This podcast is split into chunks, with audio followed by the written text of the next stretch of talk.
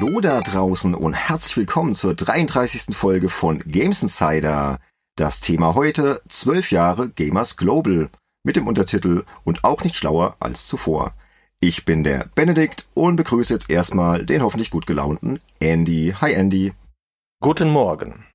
Und dann natürlich den Mann der Stunde, der Mann, der Gamers Global gegründet hat, verantwortet hat und täglich hegt und pflegt, der Jörg Langer. Hallo Jörg. Hallo allerseits, hallo da draußen an den Hörern. So Leute, die Sommerpause ist vorbei.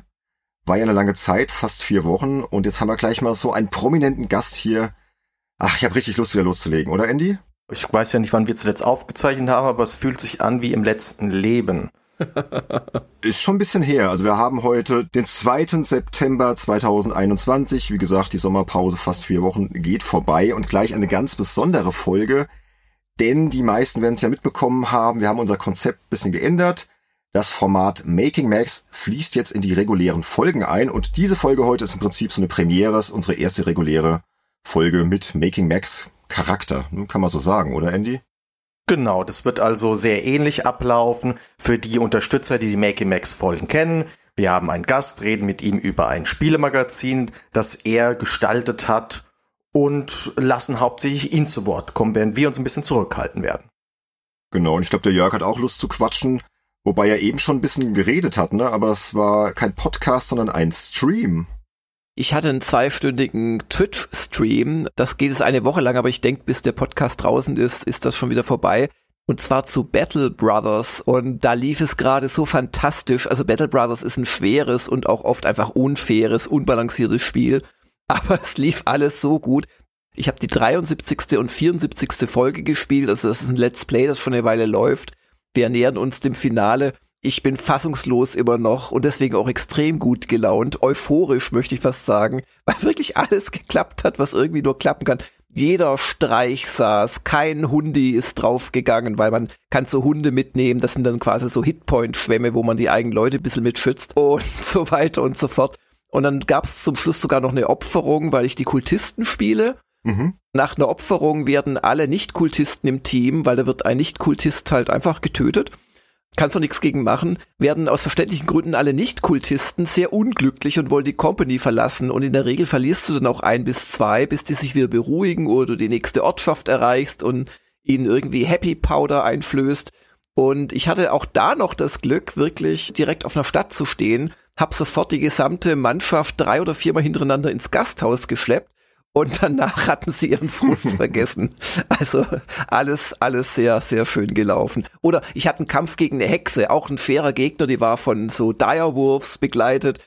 Und normalerweise die Hexen können dich bezirzen, da fliegt dann so ein kleiner Kussmund über den Bildschirm als praktisch Fernkampfprojektil.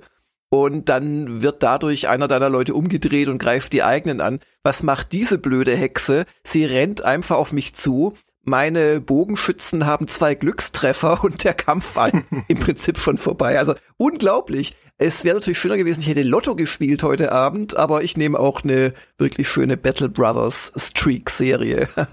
also das ist ein taktisches Rollenspiel, oder? Ja, genau. Ja, ich habe es auch noch nicht gespielt, ja, aber ich wollte gerade noch sagen, oh ja, und dann bist du noch bei uns heute, ne? Bei aller Euphorie, da kannst du dich jetzt gleich weiter freuen, denn wir wollen ja heute auch über zwölf Jahre Gamers Global sprechen. Gamers Global wird ja die Tage so ziemlich genau kurz nach Veröffentlichung der Folge 12. Es war, glaube ich, der 15.9., oder? Genau. Und 2009 sind wir quasi offiziell an Start gegangen, hatten davor aber schon ein halbes Jahr so eine Open Beta. Der einzige Unterschied zum Schluss war, dass wir noch keine Anzeigen akzeptiert haben, was eine heutzutage fast schon wahnwitzige Formulierung ist, weil heute akzeptiert man nicht mehr Anzeigen, man lächzt danach und verscherbelt sein Inventar billig an Google aber damals haben wirklich dann ein paar Hersteller schon drauf gewartet, da eine Anzeige schalten zu können. Und das ist dann am 15.09. losgegangen. Ja, genau. Jetzt sind wir schon mitten in dem Fragenblock eigentlich drin, weil unsere erste Frage hätte es jetzt genau um diese Gründungszeit gedreht. Ne? Mal ganz kurz nochmal zu dir. Eigentlich muss man dich jetzt nicht groß erwähnen, aber die meisten wissen es. Du warst erst bei der PC Player, hast dann die GameStar gegründet. Das haben wir schon in einer anderen Folge recht erschöpfend thematisiert. ja. ja. Die kann man sich gerne noch anhören, die ist auch sehr empfehlenswert. Du bist beim Spieleveteran-Podcast, ne? also bist eigentlich seit 1994 viel beschäftigt, hast dich dann 2005 selbstständig gemacht und dann eben auch Gamers Global gegründet. Und wir haben aber bei der Recherche so ein bisschen Probleme gehabt, wann denn der genaue Startpunkt war, weil manche Quellen reden von 2007 und andere eben von 2009. Und ursprünglich war Gamers Global eine englischsprachige Seite, wenn wir das jetzt richtig verstanden haben. Aber ich glaube, das ist alles so ein bisschen gefährliches Halbwissen. Deswegen kannst du ja mal bitte erzählen. Nee, das stimmt eigentlich alles so. Also 2007 wollte ich was Neues machen. Also ich bin ja 2005 weg von IDG und habe dann noch zwei, drei Jahre sehr erfolgreich im Prinzip so Hefte gemacht als externer, teilweise für IDG, teilweise für NMG, das ist ein anderes Unternehmen in München, dann für den Mario Sopp mit seinem IGM, nicht N, auch so ein Business-Magazin, wie es auch die Petra Maueröder rein online mit dem Gamesmarkt macht. Für das ich übrigens schreibe. Nur mal so eingeschoben, genau. Ah, sehr Gruß gut. an den Marius. Ja, sehr schöne Hefte und auch wirklich viel Geld verdient, als für andere Projekte gemacht, aber dann war mir das einfach nicht mehr genug und ach, immer so für andere was machen. Ich habe so ein eigentlich sehr schönes PDN Smartphone Magazin gemacht, aber dem ist just die Luft dann so ein bisschen ausgegangen, als gerade das iPhone aufkam, also vielleicht noch ein bisschen länger durchhalten, dann wäre das heute vielleicht richtig super erfolgreich. Mir hat einfach mein eigenes Baby gefehlt. Ich bin ja ein Mensch, der sehr loyal ist, sehr besitzergreifend, der Dinge auch sehr, sehr lange gerne pflegt und hegt. Und da war mir mit GameStar wirklich was entrissen worden. Und mein Herz war sozusagen bereit für ein neues Baby. Und da auch meine echten Kinder so ein bisschen schon zur Welt gekommen waren und gediehen, habe ich dann mit dem Jan Tomaszewski gesagt, komm hier, was können wir denn machen zusammen? Jan Tomaszewski war ein ehemaliger Mitarbeiter von mir bei GameStar der ist dann irgendwann gegangen, weil er eine Weltreise machen wollte. Das hat er auch gemacht. Und danach ist er halt nicht zurückgekommen. Ich hatte aber immer noch Kontakt mit ihm und so. Und dann haben wir im Prinzip die Gamers Global Com zusammen entwickelt. Das war eine englischsprachige Seite, die einfach auf der Idee aufbaute, dass User News selber schreiben können mit so ein bisschen, ja, also so erstmal freischalten, paar Rechten und so weiter dahinter, dass da nicht jeder einfach kommen kann und irgendeinen Mist schreiben. Und dann hat man noch als Idee, dass wir einmal pro Woche von mir einen größeren Artikel bringen. Das waren dann teilweise Zweitverwertungen, teilweise auch Tests extra dafür gemacht. Und das lief gar nicht mal so schlecht. Also wir haben kein Geld damit verdient, aber es hat durchaus ein paar User erreicht und wir hatten dann auch durch ein paar gute Kontakte meinerseits und durch ein paar gute Tippgeber hatten wir teilweise wirklich sensationell gute News der beste Scoop, den wir hatten, war, dass wir von Weggang der BioWare-Gründer als erste überhaupt berichtet hatten. Und die haben das dann bestätigt und sie sind wirklich gegangen. Dann war es aber so, dass wir doch gemerkt haben, weil ich wollte ja wieder ein Baby haben und damit meine ich es nicht ein Hobby. Ich wollte schon etwas, mit dem ich Geld verdienen kann. Und das habe ich bei der Gamers Global Com nicht gesehen. Unter anderem deswegen, weil meine Hauptstärke ja ist, Inhalte zu machen. Schöne Tests oder auch schöne Interviews und schöne Videos. Und auf Englisch ist mir das sehr schwer gefallen. Also da hat das Schreiben eines Artikels dreimal so lange gedauert und war dann mit Sicherheit kein guter Artikel, sondern ein okayer Artikel, so rein von der Schreibe her. Oder bei Videos fanden die Leute mein Dialekt komisch. Und das war so der eine Punkt. Dann war der nächste, das ist die Vermarktung, dass die uns sehr schwer fiel, weil Google-Werbung damals gab es zwar schon, aber hat gar nichts gebracht im Prinzip. Und wie willst du eine Webseite aus Deutschland vermarkten, deren Hauptzielpublikum englischsprachig ist und vor allem aus den USA kommt? Hm, logisch. Auf der anderen Seite, was klasse geklappt hat, das war das wirklich, weil dadurch sind wir überhaupt bekannt geworden. Also wir hatten jetzt nicht täglich tolle News, das war teilweise auch relativ belanglos, obwohl wir da auch schon User-Mitstreiter hatten. Da ist zum Beispiel einer, der dann später bei gamersglobal.de mitgeholfen hat am Anfang. Der Tim Groß hat sich da quasi schon engagiert und auch der Christoph Hofmann, der sehr wichtig war, später bei gamersglobal.de. Was sehr gut geklappt hat, war, dass wenn wir mal was Gutes hatten, also dieser wöchentliche Artikel, wo ich dann halt oft auch Interviews genommen habe mit wichtigen Leuten oder halt auch mal eine wirklich gute News, dass wir da verlinkt wurden. Wir haben dann einfach so vielleicht fünf bis zehn englischsprachige Websites, die uns zu passen schienen oder die halt auch auf andere Seiten gelinkt haben, angeschrieben. Und da hat eigentlich immer mindestens eine, manchmal zwei oder drei haben dann drauf gelinkt. Und dann hatten wir teilweise da mehrere tausend Abrufe am nächsten Morgen. Das war durch die Zeitverschiebung. Ich bin dann oft, was weiß ich, mit meiner Frau, der Babysitter kam. Meine Frau und ich sind Samstagabends essen gegangen. Kurz vorher habe ich noch ein Interview veröffentlicht und am Sonntag habe ich mich darüber gefreut, wie viele Abrufe da jetzt schon gekommen sind. Und das war so die Situation. Und dann war mir das aber klar, dass ich das nicht zum Erfolg bringen konnte. Und dann habe ich mich auch ein bisschen mit dem Jan Tomaszewski nicht gestritten, aber wir waren uns einfach nicht einig, wie es weitergehen soll. Und dann habe ich einfach gesagt, du Jan, hör zu, ich will's auf Deutsch machen. Mhm. Ich kauf dir quasi deine Hälfte an GamersGlobal.com ab. Da floss dann auch Geld, viel zu viel. aber er hat's verdient. Und dann hat Jan nochmal schönes Geld verdient damit, dass er quasi als Hauptverantwortlicher und auch Hauptprogrammierer dann kurz danach angefangen hat, die gamersglobal.de zu machen. Und also sehr viele Jahre lang war, glaube ich, Jan Tomaszewski der Einzige, der überhaupt Geld verdient hat mit Gamers Global dadurch. Und die gamersglobal.de war ein ganz anderes Kaliber. Also es war keine reine Webseite, die ein bisschen News gebracht hat, sondern das sollte ein Vollsortimenter werden. Quasi eine GameStar V2 oder wie auch immer. Und ich weiß noch, wie der Mick Schnelle dann irgendwann gesagt hat, Jörg, ich dachte, du willst da irgendwie einen Blog machen, aber nee, du willst ja die Weltherrschaft, du willst ja wirklich den ganz Großen ans Bein pinkeln. Ja, also gut, ich helfe dir dabei und so als Autor, aber wie willst du denn das schaffen? Und ja, in gewisser Weise hat Mick auch recht behalten. Also wir haben nicht die Weltherrschaft errungen, aber wir haben es doch, glaube ich, ganz gut gemacht und es gibt uns noch nach zwölf Jahren. Damals habe ich dann halt 2008 angefangen, ja, ein riesen Design-Dokument zu entwerfen, wo ich die ganze Webseite quasi so Seite für Seite, Programmroutine für Programmroutine beschrieben habe.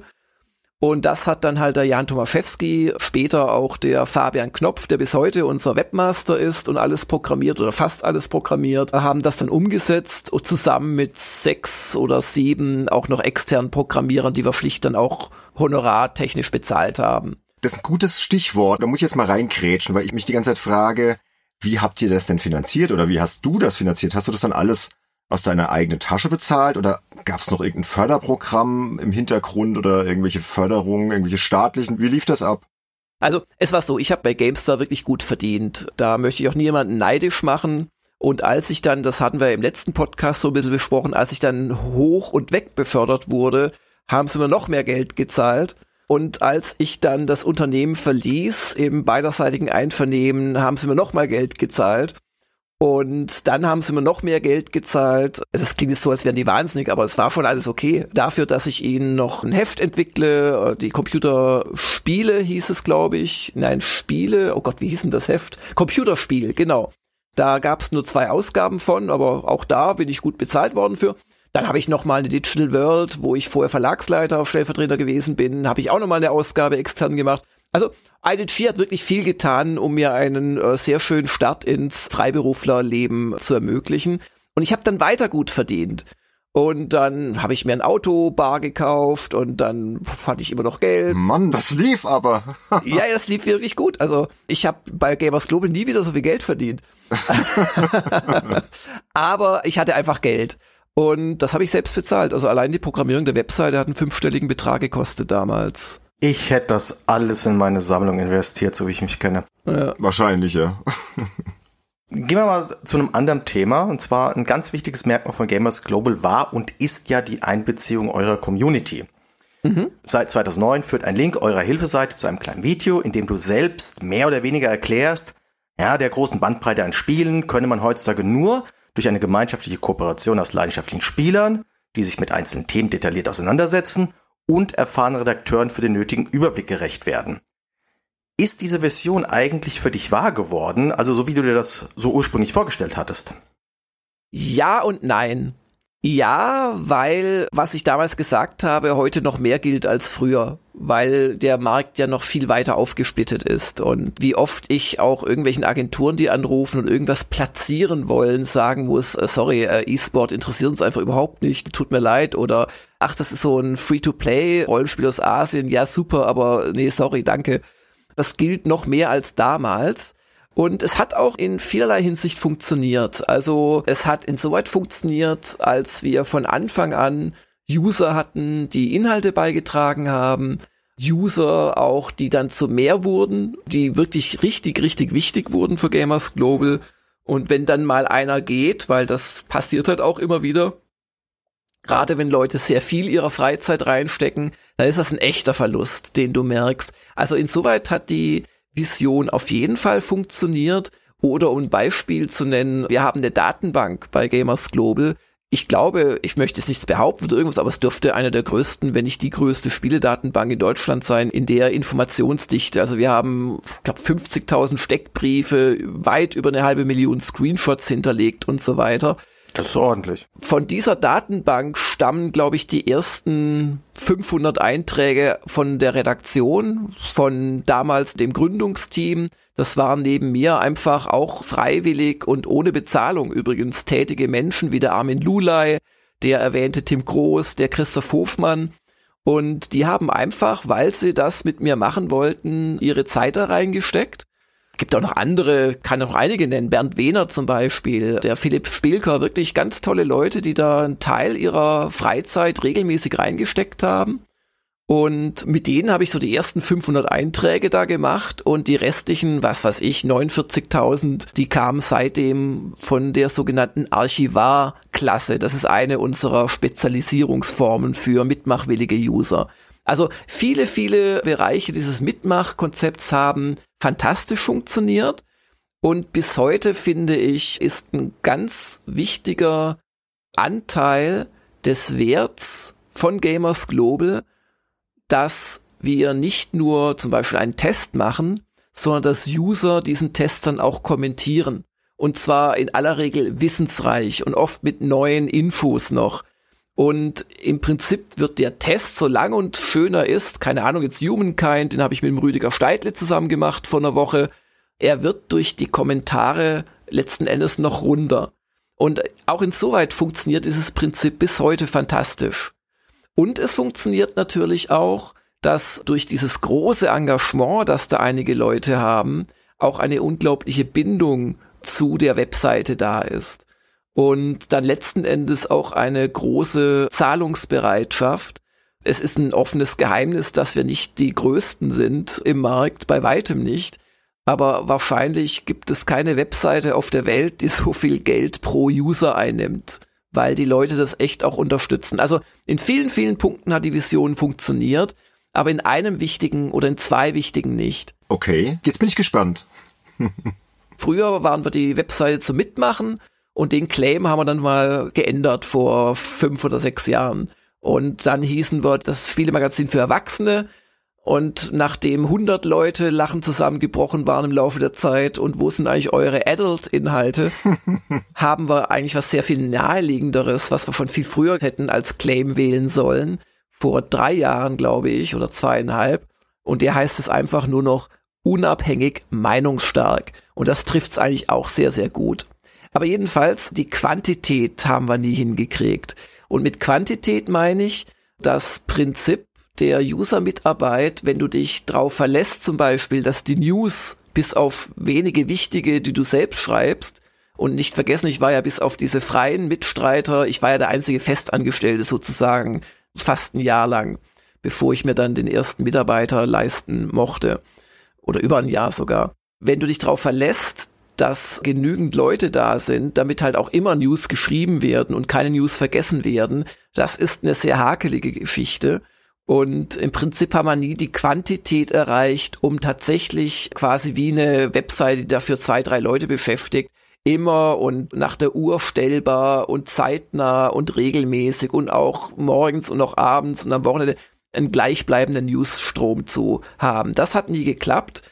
Und es gab auch gewisse Mechanismen, die ich mir in meinem, nennen wir es einfach mal vorsichtig, Größenwahn so vorgestellt habe, die auch einprogrammiert wurden. Die haben auch nie so richtig funktioniert. Ich glaube, bis heute haben wir irgendwo versteckt, äh, gar nicht mal so sehr versteckt. Ich glaube, ich könnte es sofort finden, wenn ich wollte. Haben wir, nee, ich glaube, wir haben es sogar abgestellt mittlerweile, aber die Medaillen gibt's noch. Wir haben so eine extra Webseite, da sind Genre-Verantwortliche drin. Also da gab's quasi so bestimmte hervorgehobene Positionen, der PS3-Experte, der Wii-Experte. Schon an den Bezeichnungen weißt du, dass es ein bisschen älter ist. und da war die Idee, dass wir dann pro quasi Plattform und pro wichtigem Spielegenre, Strategie und Action und so einen User-Experten hätten, der sich da wirklich drum kümmert und der da auch was zu sagen hat. Aber das hat nie so geklappt und das haben wir dann auch immer wieder so stiefmütterlich nur behandelt. Da hätte es noch viel mehr User, die mitmachen, gebraucht, um solche Sachen quasi zu befüllen. Also da ist einfach der Quantität gefehlt. Und der Grund, dass es an der Quantität gefehlt hat, der liegt wiederum an zwei anderen Gründen. Der erste Grund ist, dieses Mitmachen erfordert sehr viel Engagement und Zeit. Und im Jahr 2009, 2010, wo wir angefangen haben, wer da mit sehr viel Engagement und Zeit gesegnet ist, der hat halt einfach einen Spieleblock selbst gemacht oder eine Guide-Seite oder dann irgendwann fing es dann ja auch an mit YouTube und so weiter. Sprich, da sind wir vielleicht ein bisschen zu spät gestartet. Und vor allem kann auch nicht jeder die Zeit investieren dafür oder will die Zeit investieren. Und das zweite ist, und das war schon in dem Zitat, das du gerade gebracht hast, von wegen mit Redaktion, mit dem Überblick hat, war das ja schon drin. Ich habe immer großen Wert auf Qualität gelegt. Und ich weiß nicht, wie viel Dutzend mitmachwillige Leute, die uns ihre Arbeit schenken wollten, wir im Laufe der Jahre vergrault haben, weil wir ihnen einfach gesagt haben, nee, das veröffentlichen wir nicht. Du musst das, das, das, das, das und das ändern. Das passiert bis heute. Ich kann dir aus den letzten vier Wochen zwei Fälle sagen, wo Menschen mitmachen wollten und dann aus ihrer Sicht total negatives Feedback bekommen haben. Jetzt nicht mehr von mir mittlerweile, sondern halt von Usern, die das quasi übernommen haben seitdem aber die einfach auch auf die Einhaltung gewisser Qualitätsstandards bei Rechtschreibung, bei Grammatik und so weiter achten und die halt auch darauf achten, dass bestimmte Formalitäten eingehalten werden.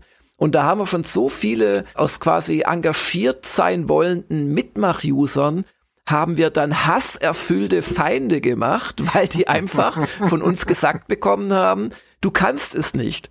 Und das ist allerdings auch eine Zwickmühle, wo ich bis heute keine Lösung weiß, weil wir wollen ja nicht einfach Sachen veröffentlichen, die dann das Niveau unserer Webseite runterziehen, die nicht gut geschrieben sind, ja, die ja, nicht klar. gut recherchiert sind oder wo einer nur Werbung für seinen Blog machen möchte. Wir wollen aber natürlich auch Leute ermuntern, das zu lernen. Und darum bleibt meiner Erfahrung nach, und wir haben nach wie vor News, die überwiegend von Usern stammen, aber es ist nur ein ganz bestimmter Personenkreis, der quasi das machen will und auch machen kann. Ja, News ist ja ein gutes Stichwort. Du hast ja von Anfang an sehr viel Wert auf News gelegt. Es ist ja etwas, was ich persönlich ganz furchtbar finde, so diesen Druck, immer aktuell sein zu müssen im Spielejournalismus. Jeden Tag gucken, was geht ab, was wird angekündigt, was wird verschoben. Also mich stresst das total, ja, aber es ist ja für eine Webseite total wichtig. Und du hast es ja auch immer so ein bisschen hervorgehoben, dass das für euch wichtig ist und hast deine Leser auch zur Kooperation angespornt, wie du schon gesagt hast. Und war denn dieser Schwerpunkt auf News wirklich ein persönliches Anliegen von dir oder hattest du einfach so das Gefühl, hey, ich muss das machen, weil dann sind wir einfach mit vielen News und viel Aktualität vielleicht auch erfolgreicher als jetzt ein gewöhnliches anderes Online-Spielemagazin mit hunderten von Tests, ja, also dass wirklich dieser News-Fokus auch ja erfolgsversprechender sein könnte. Ja, also da muss ich dir widersprechen. Wir hatten eigentlich nie einen News-Fokus, weil sonst hätte ich die quasi selbst gemacht und da die eingekauften Artikel quasi gebracht. Das wäre ja auch möglich gewesen. Die News waren immer wichtig. Sie wurden aber dann auch in der Wichtigkeit zurückgenommen, wenn du dir unser aktuell noch auf der Webseite befindliches Layout, wir ändern das nämlich äh, zum 15.09., oder ich sag mal vorsichtig ab dem 15.09. Ich weiß nicht, ob wir es ganz schaffen vom Timing her. Da ist ein Drittel der Webseite die rechte Spalte, das sind News und die linke Spalte, die zwei Drittel, das sind so Highlight-Artikel. Das sind fast ausschließlich, aber nicht ausschließlich redaktionelle Inhalte. Da kann aber auch mal ein guter User-Artikel oder so landen oder eine Top-News. Und das war früher andersrum. Also da waren die News tatsächlich links und groß und diese Highlight-Kästen waren rechts und kleiner. Also da hat sich auch was verschoben, aber mir war immer auch schon von Anfang an wichtig, dass wir eben diese News auch mit redaktionellen, ja, ich sag mal, Langartikeln unterstützen. Und das war von Anfang an das Konzept. Also Tests, und Previews und da konnte ich ja auch meine Kontakte spielen lassen, konnte davon profitieren, dass Leute wie der Mick und der Heinrich Lehnhardt und andere dann auch für mich geschrieben haben für Gamers Global Insoweit die News waren, sagen wir mal, gleich wichtig und sind im Laufe der Zeit etwas weniger wichtig geworden. So würde ich es unterschreiben. Okay, ne, habe ich vielleicht ein bisschen falsch eingeschätzt. Aber was ja auf jeden Fall wichtig war, war dieses Konzept der User-Einbindung. Und das hat ja so von Beginn an von Gamers Global nicht nur so für positive Stimmen gesorgt. Ne? So auch bei Kollegen und so gab es dann auch negative Kommentare. So die Bezeichnung Web 2.0 ging dann so rum. Und du hast stets behauptet, dass das gar nicht so zu Gamers Global passt. Also Web 2.0. Was verstehst du denn unter Web 2.0 und warum ist Gamers Global anders? Also ich glaube, so wie ich es damals verstanden habe und wie es, glaube ich, auch in der Kritik gemeint war, ist Web 2.0, mach halt irgendwelches Crowd-Zeug, Qualitätsscheiße, möglichst viel, möglichst billig und raus damit. Und ich meine, ich habe es ja gerade zumindest aus meiner Wirklichkeitswahrnehmung heraus erklärt. Das war ja überhaupt nicht, was wir gemacht haben. Und darum hat es mir auch sehr wehgetan, als Leute, die vielleicht schon mit dem Ansatz auf die Webseite gekommen sind, uns nicht gut zu finden. Weißt du, natürlich haben wir Fehler gehabt in den News. Ich habe bis heute in jedem meiner eigenen Artikel Fehler drin, wenn er online geht, aber nur eine Stunde lang oder zwei, weil dann haben wiederum User die Fehler korrigiert, beziehungsweise sie können sie nicht selbst korrigieren, sondern sie können sie nur brandmarken und dann korrigiere ich die und dann kriegen die wieder ein paar Erfahrungspunkte dafür. So läuft das bei uns. Mhm. Aber die haben sich dann halt wirklich in, also abstrusester Weise auf ein paar Fehler eingeschossen und haben dann ihr eh schon gefasstes Bild bestätigt gehabt und das war halt von Anfang an überhaupt nicht der Fall. Ich habe es ja gerade erzählt. Wir haben immer auf Qualität geachtet und also Gamers Global hatte nie eine schlechtere Qualität als was weiß ich eine GameStar, sowohl bei den Artikeln als auch bei den News. Und mittlerweile muss ich sagen, glaube ich, wir haben zwar weniger News als viele anderen. Also ich würde nicht, um immer up to date zu sein, auf Gamers Global gehen, ehrlicherweise. Aber die News, die wir haben, also das sind bessere News als an vielen anderen Stellen. Wir machen keine Clickbait-News, wir machen nicht diese widerlichen äh, Cyberpunk kommt raus, also mache ich fünf News zu Cyberpunk an einem Tag. Das machen wir alles nicht. Ja, ist ja auch voll nervig. Also das ist auch etwas, was mich an News, wie gesagt, total nervt. Immer so dieses offensichtliche Heischen nach Klicks. Oh, nee. Das war etwas, was ich von Anfang an auch nie in meinem Job irgendwie drin haben wollte. Ich bin froh, dass dieser Kelch an mir vorbeigegangen ist. Kommen wir noch zu einem anderen Punkt. Und zwar, du hast ja schon das mit dem Kommentieren von den Usern erwähnt gehabt. Und auch eine sehr bekannte Kritik, die du ja sehr häufig zu hören bekommen hast, ist, dass gerade du sehr viel kommentierst bei Artikeln, die um, relativ unbeliebt sind. Also ganz berühmte Stichwörter sind Dark Souls und Alien Isolation. Mhm. Und du bezeichnest dich sogar als ein von sieben Fehlern, die du offen in einer Kolumne Ende 2019 angesprochen hast. Und dabei fiel mir ein Satz auf. Mein eigentlicher Fehler war und ist es, überhaupt zu tief ins Kommentieren einzusteigen. Meine Frage deshalb an dich, Sag mal, wie viel Zeit verbringst du eigentlich damit, Community-Kommentare zu sichten und darauf zu reagieren? Ich würde mal schätzen, pro Tag eine Stunde. Wow. Natürlich nicht am Stück, sondern aufgeteilt in viele kleine Häppchen, angefangen beim Frühstück und dann teilweise noch abends, wenn ich eine Serie gucke auf der Couch. Okay. Ist es eigentlich weniger geworden, seitdem du diese Kolumne geschrieben hast 2019 oder ist das gleich geblieben? Diese Stunde ist es jetzt noch. Früher waren das auch mal zwei Stunden, gerade wenn es heiß herging oder so. Ich hatte das also schon ein paar Jahre vorher reduziert und zwar eigentlich zeitgleich damit, als wir beschlossen haben, die unregistrierten Kommentare, nenne ich es mal, abzuschalten. Wir waren ja eine der ganz wenigen Websites, die es wirklich jedermann erlaubt hat, durch Eingabe eines Captures, aber eines sehr einfachen Captures, das heutzutage wahrscheinlich jeder Bot sofort knackt, einfach auf unserer Seite eine Meinung zu schreiben. Das wurde nicht freigegeben, du hast es einfach schreiben können.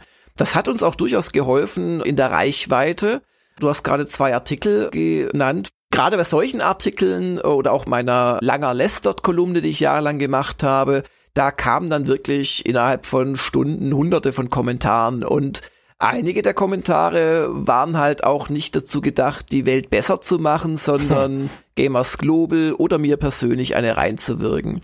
Und jetzt ist es so, ich habe natürlich mein Naturell und meine Art, ich bin nicht der geduldigste, aber selbst wenn ich heute so nachgucke, gerade unter den erwähnten Artikeln, ich habe da immer so böse kommentiert und hätte ich doch mal nicht so auf, muss ich sagen, die aller, allermeisten meiner Kommentare sind unglaublich freundlich und geradezu messianisch auch noch das Gute im offensichtlichen Troll suchend. Also auch immer versuchend quasi Leute von meinem oder unserem Standpunkt Oft habe ich am meisten kommentiert, wenn ich quasi Redakteure verteidigt habe. Ich habe ja zum Beispiel weder Alien Isolation noch Dark Souls habe ich getestet. Also da habe ich dann einfach den Autoren verteidigt, was ich auch übrigens für meine Pflicht halte als Chefredakteur.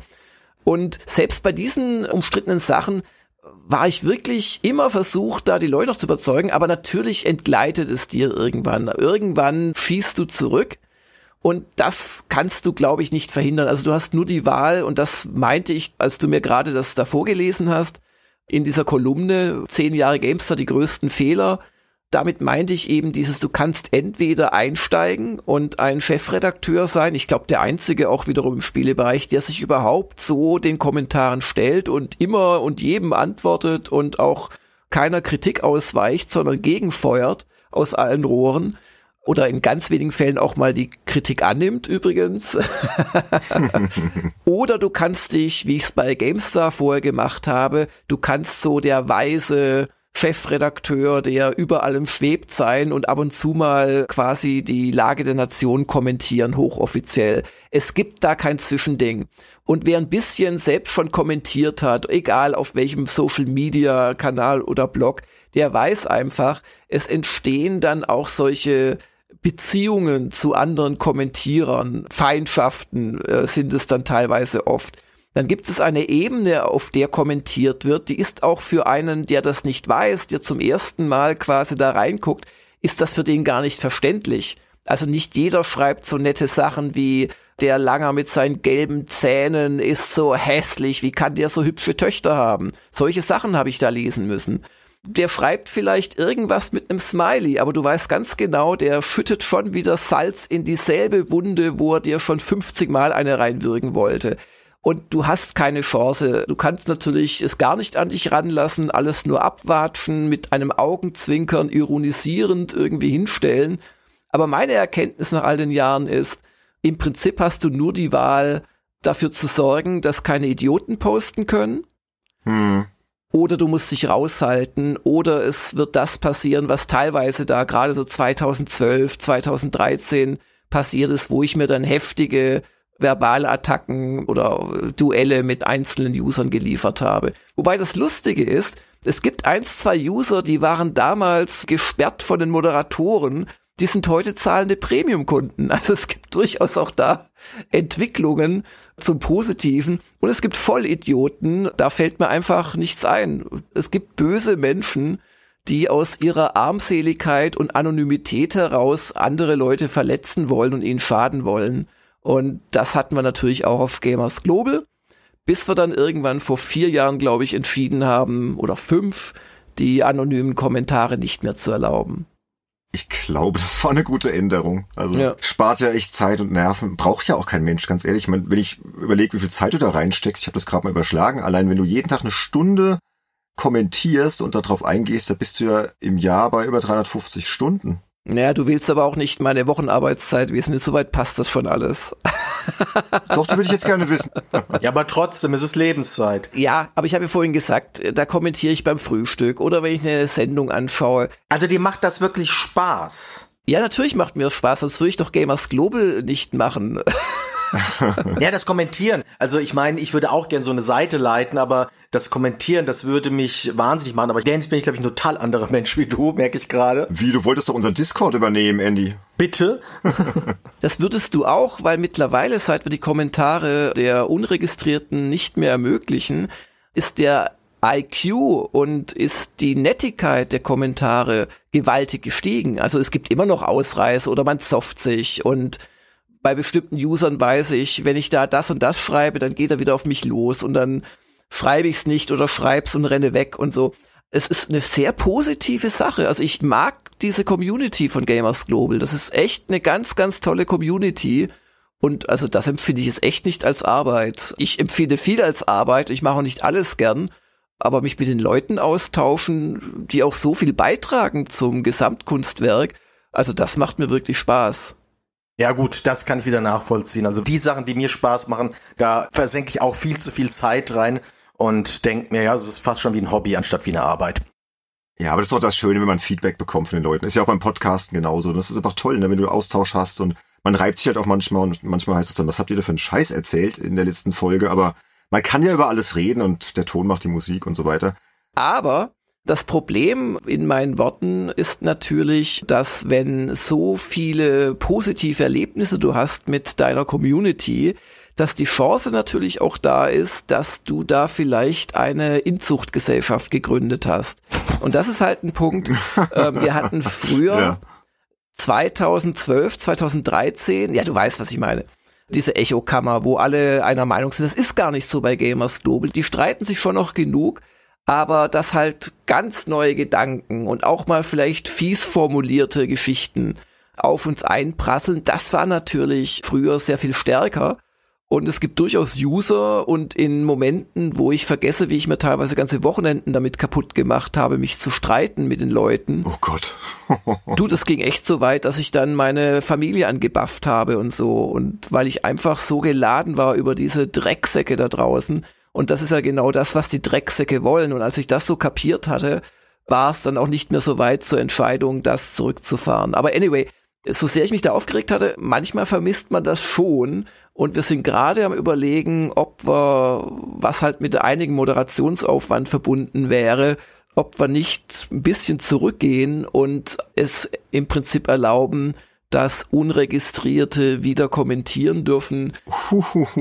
Moment, sie aber freigeschaltet werden müssen. Also was wir jahrelang gemacht haben, war, die fiesesten Kommentare zu löschen oder wir hatten irgendwann auch Blacklists mit hunderten von Einträgen. Da waren dann Worte drin wie kurzer, warum wohl, rate mal und so weiter. oh Gott, oh Gott, oh Irgendeiner hat halt bestimmte Liebkosenamen für meine Person sich da überlegt gehabt und die waren dann alle drauf. Aber im Prinzip war es ein nachträgliches Aussortieren und wenn wir es von der Moderatorenpower hin bekämen, wäre es schon eine Überlegung wert, ob wir nicht zumindest halb wieder zurückgehen und Anonyme können kommentieren, weil ich weiß, wie es euch geht. Ich hasse es, mich für einen Kommentar anmelden zu müssen, registrieren, noch eine E-Mail, die ich irgendjemanden gebe und die müssten dann halt freigeschaltet werden. Aber da sind wir noch nicht ganz sicher, das diskutieren wir gerade. Du verlierst in der Tat ein Stück deiner Anonymität, das ist richtig. Ja. Naja, aber anderes Thema, wo wir auch nochmal drüber sprechen müssen, ne? Und wo bestimmt auch die User teilweise heftig reagiert haben, war bestimmt so. Ich habe das damals nicht mitverfolgt, aber kannst du ja gleich mal erzählen. Ihr habt ja im März 2018 eure Herangehensweise bei der Wertungsvergabe geändert. Früher habt ihr eine, ich zitiere mal, objektivierende Subjektivität benutzt und danach gewertet und heute beschränkt euch eben auf rein subjektive Noten. Kannst du mal kurz unseren Hörern den Unterschied erklären und vor allem auch erläutern, was euch zu dieser Änderung bewogen hat und was das auch für Reaktionen hervorgerufen hat? Ja, gerne. Zumal ich gar nicht so wahnsinnig glücklich bin mit der Entscheidung im Nachhinein, obwohl sie mir mein Leben echt erleichtert hat. ich erzähle euch und den werten Zuhörern einfach, woher das kam und was da immer passiert ist. Also, der kleine Jörg, als er selbst seinen Job antrat, im, ach Gott, oh Gott, April 1994 oder so, bei PC Player, der hat gelernt, wie Wertungen funktionieren. Man spielt ein Spiel, dann findet man eine Wertung, die einem zu passen scheint, vergleicht natürlich mit anderen Spielen und wenn man dann ein bisschen Erfahrung hat, natürlich auch mit den eigenen früheren Tests. Und dann muss man diese Wertungen nicht wie eine Dissertation, aber teilweise schon ähnlich heftig gegen den Chefredakteur, das war der Heinrich Lehnhardt, verteidigen und der will einen quasi des Fehlers überführen. Und vielleicht gefällt ihm auch die Farbe des Hauptmenüs nicht. Und durch diese Schule bin ich gegangen und ich fand sie immer eine gute Schule und habe das dann bei GameStar genauso gemacht. Also eine Wertung, die in GameStar erschienen ist, war immer eine Wertung, jede einzelne, wo ich drauf geschaut hatte und wo ich auch immer wieder eingegriffen habe. Nicht indem ich gesagt habe, ja, gute Anzeigenkunde plus fünf Punkte, sondern wo ich gesagt habe, du, es tut mir leid, dein Meinungskasten ist total negativ und du schreibst 80 Prozent drunter, erklär mir das mal. Hm. Und ich bin bis heute überzeugt, dass das auch dazu geführt hat, dass die Gamestar so erfolgreich war, weil wir waren berechenbar. Deutsche mögen ja Langweile und Berechenbarkeit, merkt man ja beim aktuellen Wahlkampf. Das ist mit ein Grund, warum ich die PC Play und die Gamestar gerne gelesen habe. Das nur mal als Einwand. Ja, danke, höre ich gerne, ja es war nicht nur vom Autoren abhängig und ob der morgens auf dem richtigen Fuß aufgestanden ist. Bei Gamers Global habe ich das dann natürlich genauso gemacht und war immer auch in die Wertung involviert. Ich glaube, ich habe nie jemanden zu einer Wertung gezwungen, aber ich habe oft gepiesackt und gedrungen und habe gesagt, komm, wie kannst du das geben, aber das hat das bekommen. Und so hat man sich dann geeinigt. Bei Journey, wo sie jetzt dieses Unterwasserteil da gemacht haben, da habe ich mich dann an einem Sonntag wirklich unglaublich lange mit dem Autoren rumgestritten, der dafür den neuen geben wollte. Das war der Philipp Spielker. Ich wollte da partout keinen neuen für drin stehen haben. Und er hat es aber so vehement verteidigt und dann merkst du irgendwann, ja, da gehen auch die Argumente aus. Du bist jetzt in einem Bereich, da findet man keinen Kompromiss. Da könnte man eine 7 geben oder eine 9. Und da hat sich dann halt auch immer der Autor durchgesetzt, weil letzten Endes ich habe es nicht gespielt oder nur kurz gespielt. Aber so quasi sind diese Tests entstanden. Ich habe die auch massiv redigiert immer, auch schon bei GameStar, um quasi eine einheitliche Sprache herzustellen.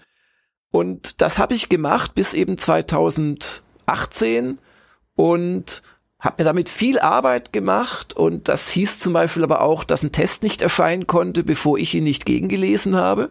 Hm. Das war ich aber durchaus auch in meinem Urlaub und so. Also es war einfach, es war irgendwie, und gerade mit einer so kleinen Webseite, die auch nicht das Personal hat für diese ganze Nachbearbeitung.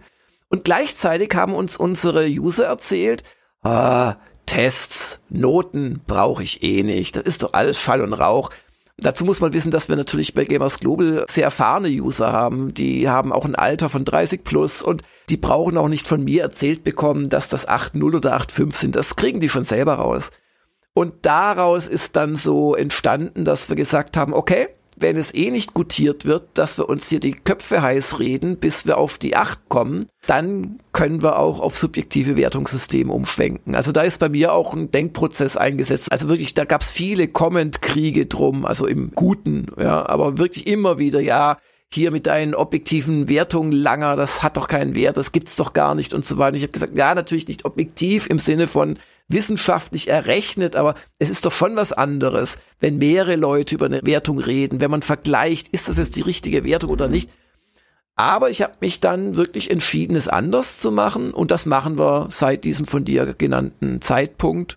Und das klappt schon auch, aber also es tut manchmal weh, vor allem wenn ein einzelner Autor vielleicht sehr oft die Acht zückt und ich denke mir, naja, es kann doch nicht jedes Spiel gut sein, aber ihm macht's halt Spaß und ja, ja, das ist immer so ein Argument, es macht halt Spaß, ne? Ja, es ja. kann auch eine 6 Spaß machen. Alles kann Spaß machen, ja. Es kann auch eine 3 Spaß machen, hatten wir ja schon Andy auch im Podcast hier. Auf der anderen Seite, das ist aber auch in der Entscheidung drin, ich halte die Wertung wirklich für nicht so wichtig. Also ich bin ja von hunderter Systemen gekommen, von PC Player und von GameStar und ich habe dann ganz bewusst bei Gamers Global von Anfang an auf ein Zehner-System mit Halbnoten gesetzt. Also von theoretisch kann es von 0.5 gehen bis zu 10.0. Das sind 13 Schritte oder so. Das schien mir einfach hinreichend genau zu sein, weil man kann doch im Ernst nicht auf das Prozentpunkt genau den Spaß eines Spiels bestimmen. Und der Andy kann das. Ich sehe das immer als eine Rangliste, aber die funktioniert natürlich nur innerhalb von einem Redakteur. Ja, ja, und ja. nicht in der ganzen Redaktion. Was mich halt nicht so glücklich macht, das ist eben dieser Punkt, ich würde mir manchmal schon wünschen, einzugreifen. Ich denke fast nie, dass ein Spiel zu niedrig bewertet ist. Ich denke eigentlich immer, dass ein Spiel zu hoch bewertet ist. Aber Gott, es geht halt nicht. Ich habe das so beschlossen und ich kann jetzt auch nicht anfangen, da wieder dann reinzukreuzen. Das wäre ja auch blöd. Da habe ich noch eine ganz kurze Zwischenfrage. Und zwar, was mir mal aufgefallen ist, du hast ja gesagt, du kommst ja von der PC Player, GameStar und hin und her und hast diese Schule gehabt. Und ich habe da immer das Gefühl gehabt, so eine 90% Wertung ist wirklich ein besonderes Spiel, was innovatives, revolutionäres und hin und her. Bei Gamers Global hingegen ist mir so ab und zu mal so ein Artikel aufgefallen, ganz stark Assassin's Creed Unity. Das ist in meinen Augen eine 0815 Fortsetzung, hat eine 9 von 10 von dir und von Benjamin Braun bekommen. Hat sich da eigentlich bei dir so ein bisschen was verändert, wann du jetzt eine 9 oder eine 90 gibst? Oder war das dann auch schon der Punkt, wo du gemerkt hast, eigentlich ist mir das mit dem Wertungskram, das wird mir langsam zu viel, zu unübersichtlich und irgendwo ist es mir auch gar nicht mehr so wichtig wie früher. Ja, es klingt so ein bisschen wie, er hat keine Lust mehr, dann pflückte nur einen halben Acker. So ist es schon nicht, aber es steckt bestimmt ein bisschen drin.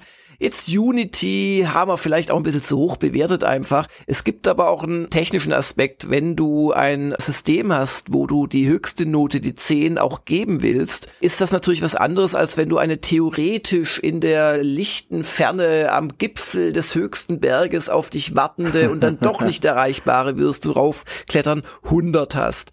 Und was wir natürlich auch nicht haben, ist dieses 79 so, ja, ach, ich würde ja fast die 80 geben, ein bisschen. Das ist bei uns eine 8. Und genauso ist bei uns eine 89, eine 9, weißt du?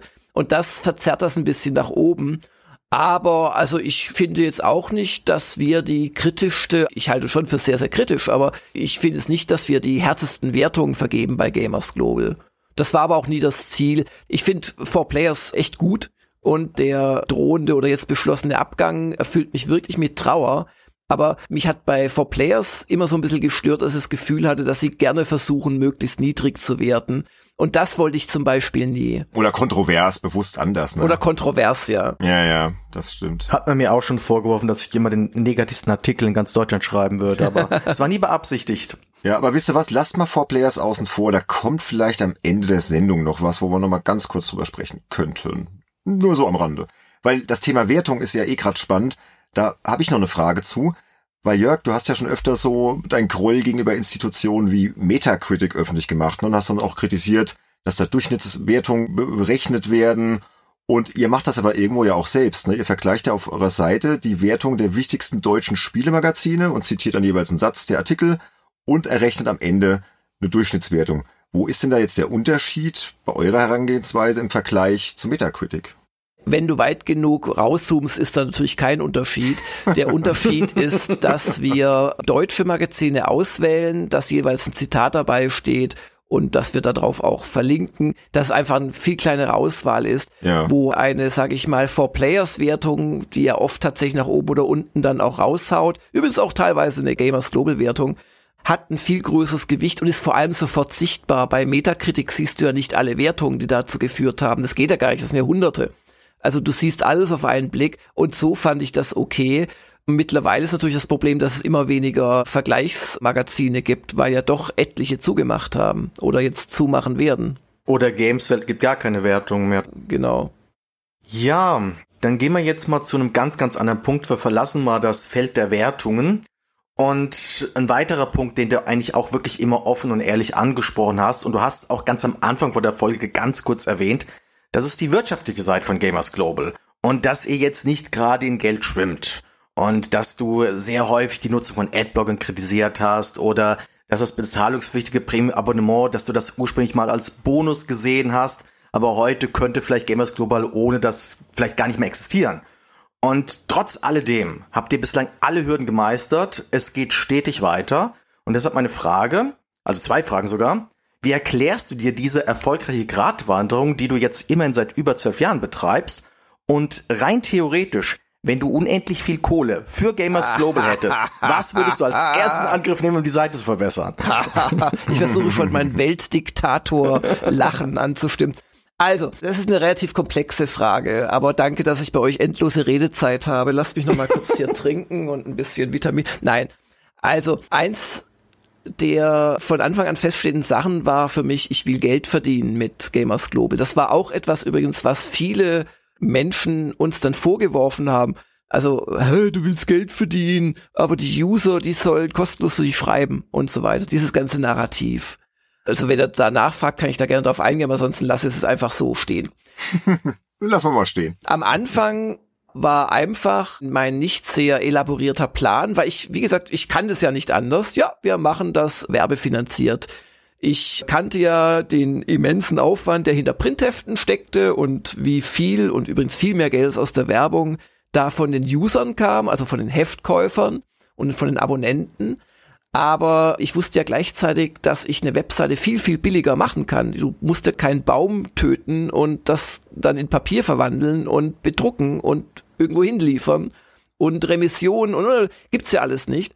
Und da habe ich mir das so durchgerechnet und dachte, naja, das klappt. Also Werbung finanziert dich. Du musst halt schnell relativ groß werden. Wir wurden dann schnell relativ groß, aber dummerweise zu einem Zeitpunkt, als dann die Adblocker-Nutzung immer stärker wurde und wo auch die Anzeigensituation schlechter wurde, weil mit dem Aufkommen von Social Media, und das war ja dann im zweiten Jahrzehnt des neuen Jahrtausends, kam das Ganze ja dann auf, also kurz nachdem wir gestartet waren, hat mehr und mehr da weggezogen. Und mehr und mehr wurde quasi mit der Gießkanne oder dann auch teilweise ja sehr genau diffizil auf Zielgruppen gemünzt, wurde dann das Geld nach YouTube, nach Facebook und so weiter geschoben, das uns dann auch gefehlt hat. Und da habe ich dann halt gesehen, oh, wow, wow, wow, das wird knapp. Also wir hatten quasi 2011, 2012 hatten wir unseren Anzeigenpeak bereits, wo wir die meiste Kohle mit Anzeigen gemacht haben. Und das war in guten Monaten war das eine fünfstellige Summe. Also eine nicht sehr hohe fünfstellige Summe, aber immer eine fünfstellige Summe. Und das ist dann doch rapide runtergegangen und gleichzeitig hatte ich halt dieses Premium gemacht, wie du es richtig geschildert hast, so als Bonus obendrauf. Und sehr schnell hat sich dann herausgestellt, dass das Premium sehr, sehr wichtig wurde. Und dann ist ein Prozess im Prinzip in Gang gekommen, der bis heute läuft und aus dem auszubrechen unglaublich schwer ist. Hm. Und dieser Prozess heißt, ich habe immer mehr Inhalte kostenpflichtig gemacht und dadurch immer mehr Reichweite verloren. Also Gamers Global hat heute weniger Reichweite als 2014, glaube ich. Also wir sinken seit Jahren, weil wir immer weniger Inhalte den Leuten bieten, die nicht zahlen wollen. Gleichzeitig ist das die Antwort, warum es uns noch gibt. Denn dadurch, dass zwar wenige, aber immerhin zahlen, kommt halt genug Geld rein. Und wir machen ja auch mittlerweile diese Let's Plays seit einigen Jahren. Ich glaube auch, also ich weiß nicht, ob das noch, das noch ein zweites Mal in der Form überhaupt existiert dass uns relativ wenige Leute dafür bezahlen, dass wir ein Spiel spielen. Etwas, was du auf Twitch und auf YouTube und wo auch immer einfach kostenlos bekommst. Aber dadurch kriegen wir durchaus beträchtliche Summen rein. Also ich habe jetzt hier gerade dieses anfänglich erwähnte Twitch-Event. Das ist der Abschluss eines Let's Plays, mit dem wir immerhin 13.000 Euro oder so eingenommen haben für 80 Folgen oder so.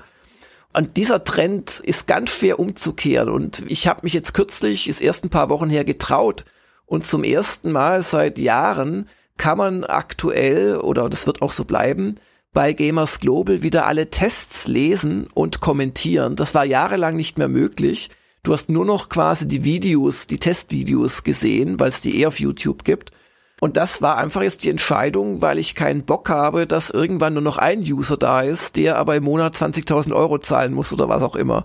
Wisst ihr, was ich meine? Mm, yeah.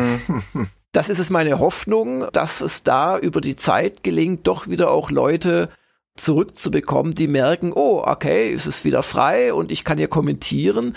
Und dann, und das ist das Zweite, wenn die Leute die Comments nicht sehen und nicht selbst mitkommentieren können, geht in echt ein wesentlicher Aspekt verloren. Ich habe das ja eingangs gesagt, wie wichtig ich selbst diese Comments finde von den Usern bei Gamers Global. Und das ist so mein Versuch, da ein bisschen jetzt gegen zu steuern nach all den Jahren, weil der Trend war halt einfach, ich habe immer mehr machen müssen.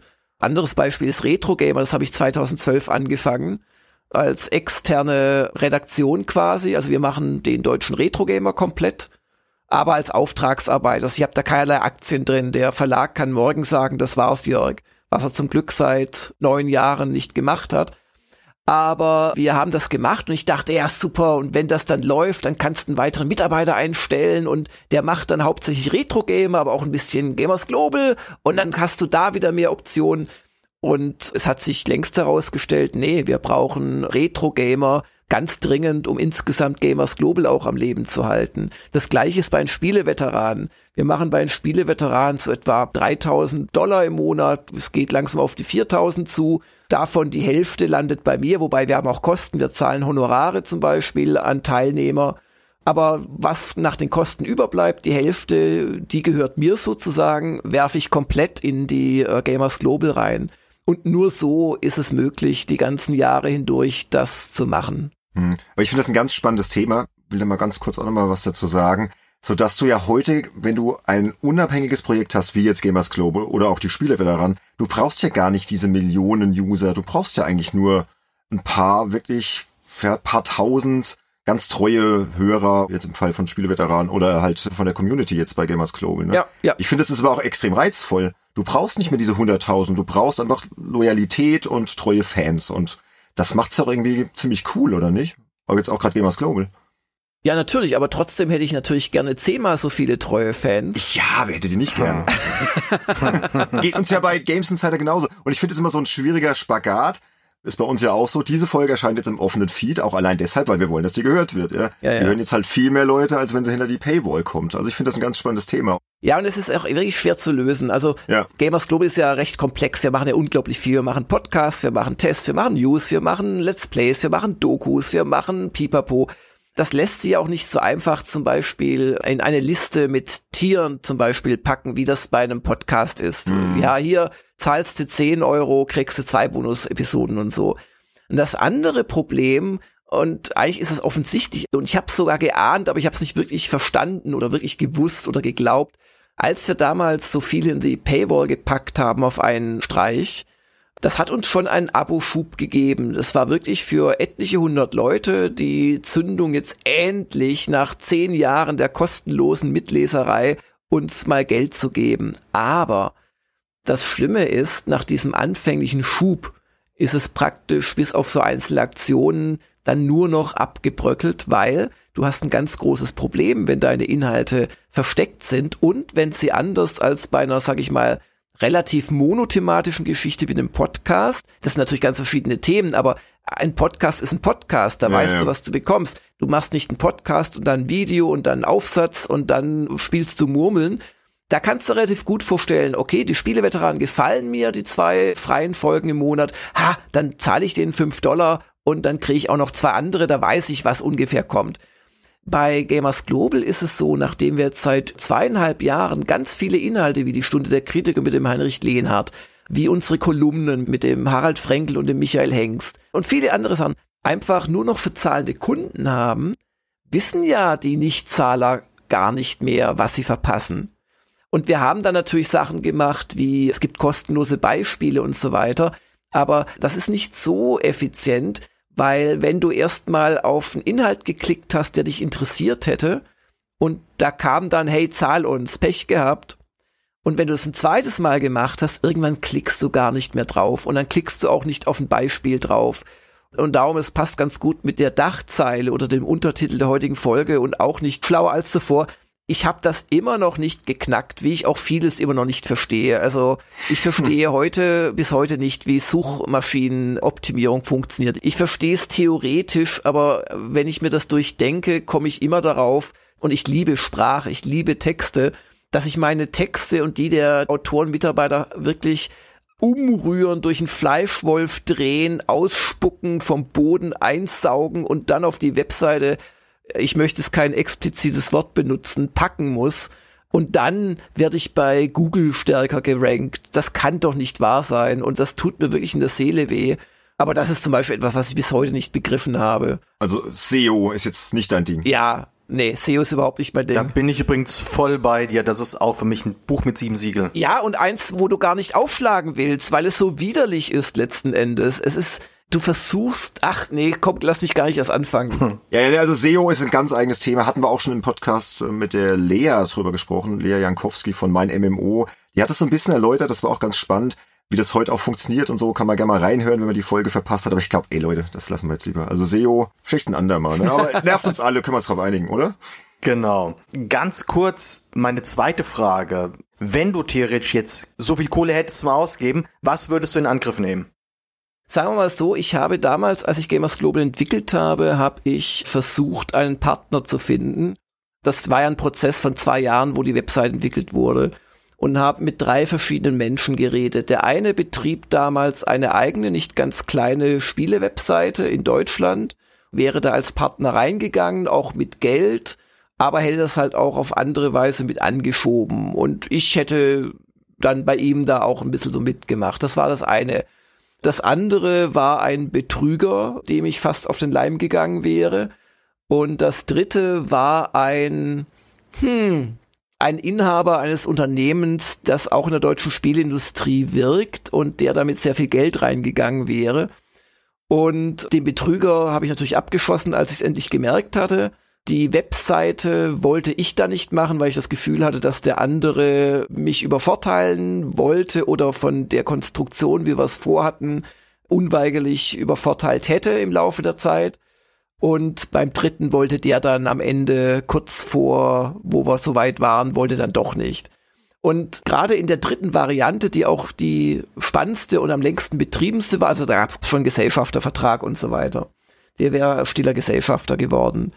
Habe ich mir natürlich überlegt, was machst du denn, wenn du nicht mit, ich habe das vorhin so, oh, ich habe so viel Geld verdient von IDG, also es war alles noch so im erträglichen Bereich. Also ich war in meinem Leben noch nie wirklich reich oder so und werde es auch nicht mehr werden.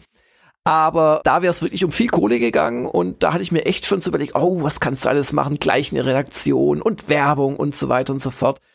Und ja, wer weiß, vielleicht, vielleicht wäre es dann anders gelaufen, vielleicht aber auch nicht. Also bei einem guten Bekannten, den ich jetzt nicht nennen möchte, obwohl ihn vielleicht auch der eine oder andere von euch kennt, der macht etwas mit Venture Capital und ja, der beschäftigt sich halt immer wieder mit diesem Thema und wie kriegen wir die nächste Finanzierungsrunde hin und pipapo und ja, dann bist du halt auch abhängig von jemanden oder bist jemanden Rechenschaft schuldig oder was weiß ich.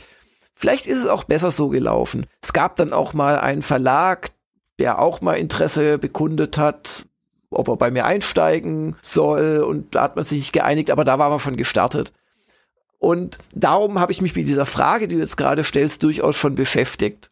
Mit unendlich Geld ist natürlich immer Blödsinn. Also meine Frage war ja vor allen Dingen, was würdest du als erstes in Angriff nehmen? Was brennt dir am ehesten auf der Zunge, dass du gerne ändern möchtest, was du momentan wegen der finanziellen Situation nicht ändern kannst? Das ist als erstes das Team zu vergrößern. Okay. Wir haben ein sehr kleines Team. Wir sind, mich eingeschlossen, nur drei Festangestellte und darum rum gibt es so ein halbes Dutzend regelmäßiger freier Mitarbeiter. Mehr sind wir nicht.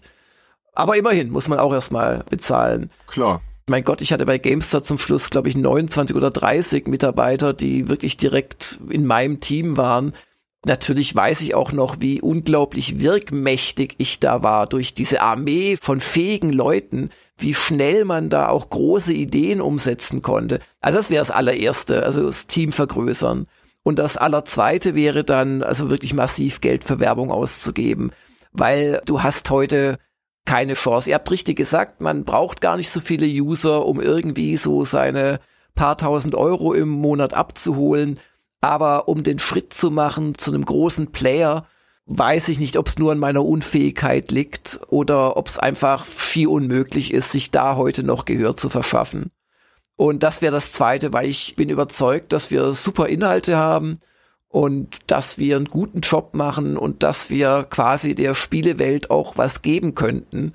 Und wie viel mehr könnte ich zum Beispiel bei Gamers Global auch an Ideen und auch an Konzepten entwickeln oder auch einfach an schönen Inhalten, wenn ich nicht in Anführungszeichen ja, müsste arbeiten für Retro-Gamer, für Spieleveteranen und was weiß ich. Wir machen ja auch noch für Nintendo, machen wir so eine Auftragsarbeit, eine regelmäßige wenn das alles nicht wäre, wie viel Zeit allein ich mehr hätte für das eigentliche Kerngeschäft und dann nochmal drei, vier, fünf fähige Leute drumherum. Naja, das wäre schon ein kleiner Traum, muss ich sagen. okay. Dann hake ich nochmal mit was anderem nach, was du nämlich auch zwischendurch erwähnt hattest, nämlich die Stunde der Kritiker. Das ist ja ein ganz groß wichtiges Format und da habe ich eine kleine Frage, wobei ich mir fast schon denken kann, wie die Antwort lautet. Wer kam auf den Namen dieses reißerischen Formates? Und die andere Frage, warum ist es dir oder euch so wichtig, eure Meinung noch einmal in dieser ausführlichen Art zu unterstreichen? Antwort 1, Heinrich Lehnert hatte die Idee. Habe ich ja fast gedacht. ja, passt. passt irgendwie. Also sowohl vom Namen her als auch von dem Ding an sich. Und die zweite Antwort ist, weil wir alte Spiele-Veteranen sind, die sich gerne reden hören. also einfach aus Spaß und der Freude auch. Ja, das ist einfach das Konzept. Das ist die beste Antwort, die du hättest geben können. Vielen ja. Dank. okay. Ja, ich sehe schon, Andy gefällt das. Nochmal Thema Videos. Ihr bietet ja viele Inhalte auch in 4K an mittlerweile. Wie ist das denn so, die Resonanz bei euren Usern? Interessieren sich da viele für? Weil das ist ja schon so ein extra Aufwand. Und wie hoch ist dieser Produktionsaufwand letztendlich? Also wie viel extra Zeit fließt da rein? Naja, also beim Aufnehmen macht das keine Rolle, aber es verteuert die ganze Hardware. Wir nehmen ja mit speziellen Hardware-Grabbern auf. Die kommen mhm. von Atomos. Das sind eigentlich für einen ganz anderen Zweck gedachte Geräte, nämlich für semi-professionelle Filmkameras. Die haben auch immer einen Monitor dabei und so, was eigentlich auch gar nicht schlecht ist. Dann siehst du gleich, wird's auch wirklich aufgenommen und so. Und da brauchst du halt einfach sehr viel mehr Platz und zwar etwa den Vierfachen, wenn du 4K aufnimmst. Und das geht schon einfach ins Geld, weil dann brauchst du halt eine mindestens ein Terabyte SSD und da reicht natürlich nicht eine. Wir machen ja hier, ja, teils zig Sachen gleichzeitig und so weiter und so fort. Also auf der Ebene hast du schon mal höhere Kosten, aber das sind Einmalkosten, die musst halt mal finanzieren. Oder wenn wir einen Autoren haben wie den Benjamin Braun, der sehr viel für uns macht, dann stellen wir dem halt auch so ein Gerät, damit der das weiterhin in der Qualität auch von extern machen kann. Und da hast du natürlich noch den Schnittaufwand, klar, da brauchst du dann halt auch entsprechend performantere Systeme. Aber das, was im Alltag wirklich lästiger ist, ist, dass alles länger dauert. Das Hochladen, aber auch das Schneiden. Oh, ja. Also wir schneiden auf Macs und die sind jetzt mittlerweile schon wie ein paar Jahre alt oder sehr viele Jahre alt. Das Schöne an Macs ist, das wissen viele Leute nicht, die nur irgendwie gegen sie stänkern die haben eine wesentlich längere Haltbarkeit, was ich gar nicht erklären könnte. Ich kann es nur beobachten aus langer, immer wieder wiederholter Erfahrung als PCs. Und da ist natürlich ein 4K-Videofile auch schon mal was anderes als was anderes. Aber dann wandelst du das in Proxy-Dateien um, dann kannst du wunderbar schneiden, aber das Umwandeln in Proxys dauert dann wieder eine gewisse Zeit. Also letzten Endes ist 4K einfach ein Zeitverlust. Das muss man halt einfach einberechnen. Aber es ist dir schon wichtig, dass ihr es einfach anbietet, um mit der Zeit zu gehen. Nein, was heißt mit der Zeit zu gehen? Wir waren, glaube ich, auch mit die ersten, die es überhaupt gemacht haben. Wir machen jedes einzelne Video, wo es keinen technischen Grund oder faktischen Grund. Also wenn ich zu Hause mal was teste und habe da gar keinen 4K-Fernseher, was übrigens der Fall ist, kann ich mit dem Atomos zum Beispiel immer noch in 4K aufnehmen. Aber dann ist die Frage, schafft das mein Spiellaptop zum Beispiel oder so etwas? Also solche Gründe kann es geben, aber ansonsten ist alles in 4K, was geht. Bevor jetzt Benedikt ein Running Gag wegen mir auskramt, ich habe meinen 4K-Fernseher endlich. Ja, ja, genau, weil das haben wir hier schon oft thematisiert, Jörg, das weißt du nicht. Andy hatte ewig keinen 4K-Fernseher okay. und Sönke und ich haben ihm gesagt, Kerl, du brauchst diesen 4K-Fernseher, das ist einfach Pflicht, ja. Da ist ja, alles viel besser. Seit einer Woche habe ich ihn, also seit einer Woche, wo wir aufzeichnen, ja. Gratulation. und du hast daheim keinen? Jörg, habe ich das richtig verstanden? Nee, ich habe aber daheim einen 3D-Fernseher, weil äh, unser letzter Fernseherkauf ist so acht Jahre her oder so und da war 3D noch ein Ding und da dachte ich, jetzt gehst mal echt mit der Zeit. Und dann habe ich mir, glaube ich, vier DVDs oder Blu-rays waren es ja mit 3D gekauft und fand da ein oder zwei auch wirklich gut. Also Avatar funktioniert erstaunlich gut da drauf. Mhm. Aber ja, wir wissen alle, was passiert ist. Und ja gut, wenn ich unbedingt gucken will, habe ich ja hier in der Redaktion 4K-Fernseher. Also er ist schon in Reichweite, na, immerhin. Ne? Ja, ja. Ja, ja. Aber okay, vielleicht könnt ihr euch ja nach dem Podcast nochmal austauschen, kann Andy dich gerne beraten, der hat sich dann ein ganz schönes Modell rausgesucht. ich bin ja der Meinung, 4K muss man haben. Nee, das sind immer so teuer. Ich habe einen sehr günstigen gekauft. Oh, dann kannst du... Und vor allen Dingen einen, der wirklich einen niedrigen Stromverbrauch hat, weil ich da sehr drauf achte bei sowas. Ja, dann kannst du mir den ja mal nennen. Vielleicht kann ich ja mal vor Weihnachten mit meiner Frau reden. Wir machen ja hier keine Werbung, ja, deswegen genau. lassen wir jetzt hier die Marken raus. Macht ihr bitte hinterher. Wir haben nämlich noch Fragen und zwar von unseren Hörerinnen und Hörern und zwar von unseren Unterstützern, ne? Da sind sie wieder, die treuen Hörer. Und zwar von allen ab der Unterstützerklasse Einflussreicher, Insider und Höher. Und da hat der Andy sich die Arbeit gemacht und mal so ein bisschen sortiert und wir haben uns vier Fragen rausgepickt. Und ich würde jetzt mal direkt die erste stellen und zwar von unserem Hörer Tim Hildebrand. Der fragt dich, Jörg, würdest du das EXP-System auf Gamers Global im Rückblick genauso angehen oder war der organisatorische und konzeptionelle Aufwand in der Vergangenheit doch zu groß, gemessen an der beabsichtigten Userbindung? Ah, das ist eine sehr gute Frage. Nein, genauso nicht. Aber ich würde es wieder machen. Also Gamers Global ist ja so ein bisschen wie ein Rollenspiel designt. Damals schien es auch der heiße Scheiß zu sein und heute hat jede Webseite irgendwelche Punkte oder Bits oder was auch immer, die du hin und her verschieben kannst mhm. und gewinnen kannst. Ja, also wir haben uns eher an einem komplexen Rollenspiel orientiert als an einer simplen Highscore-Liste oder so etwas. Aber wir haben zwei Fehler gemacht und das sind typische Fehler, die mir immer wieder passieren. Also weil wenn ich sage, wir haben Fehler gemacht, also ich habe den Fehler gemacht, das, ich habe ja da alles erfunden. Der erste Fehler ist, ich neige dazu, Sachen viel zu kompliziert zu machen. Und das ist, glaube ich, echt meine Liebe für komplexe Brettspiele und Rollenspiele, die ich einfach nicht losbekomme es reicht mir nicht, 30 Rangstufen zu haben, die teilweise Vorbedingungen haben. Nein, ich brauche auch noch fünf Talentklassen zu je zehn Stufen, um die Leute überhaupt mitarbeiten zu lassen. Letzteres ist erst so nach und nach reingekommen. Das war nicht ganz am Anfang, da gab es nur die Ränge. 25 gab es damals, glaube ich, oder 20. eine frühe Erweiterung des Systems war diese Verkomplizierung. Und dann gibt's Medaillen und Erfolge und alles mögliche Zeug. Du kannst ja bei uns wie bei der Lufthansa einen bestimmten Teil von GGGs in EXPs umwandeln lassen. Mhm. Also GGGs sind Gamers Global Gulden, das ist so quasi die Währung. Jeder EXP, den du verdienst, gibt dir einen Gamers Global Gulden, also ein Comment ist ein Gamers Global Gulden, ein Erfahrungspunkt. Du kannst diese Gulden auch benutzen, um dir einen kostenlosen äh, Premium-Monat zu holen, zum Beispiel solche Sachen. Aber es ist ein unglaublich komplexes System.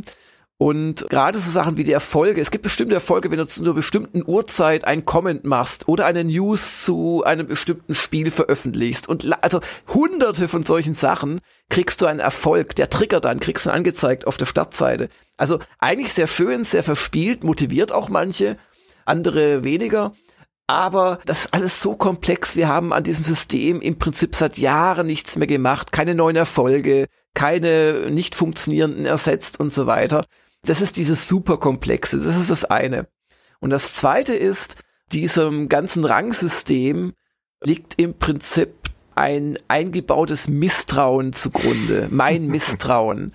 Ich möchte Leute mitarbeiten lassen, aber ich habe es ja eingangs ausführlich erklärt, ich will da nicht, dass sie es wagen, das textliche Niveau meiner Webseite mit ihrem schlecht geschriebenen Text zu verwässern. Und das klingt jetzt total lustig, aber das hat Folgen.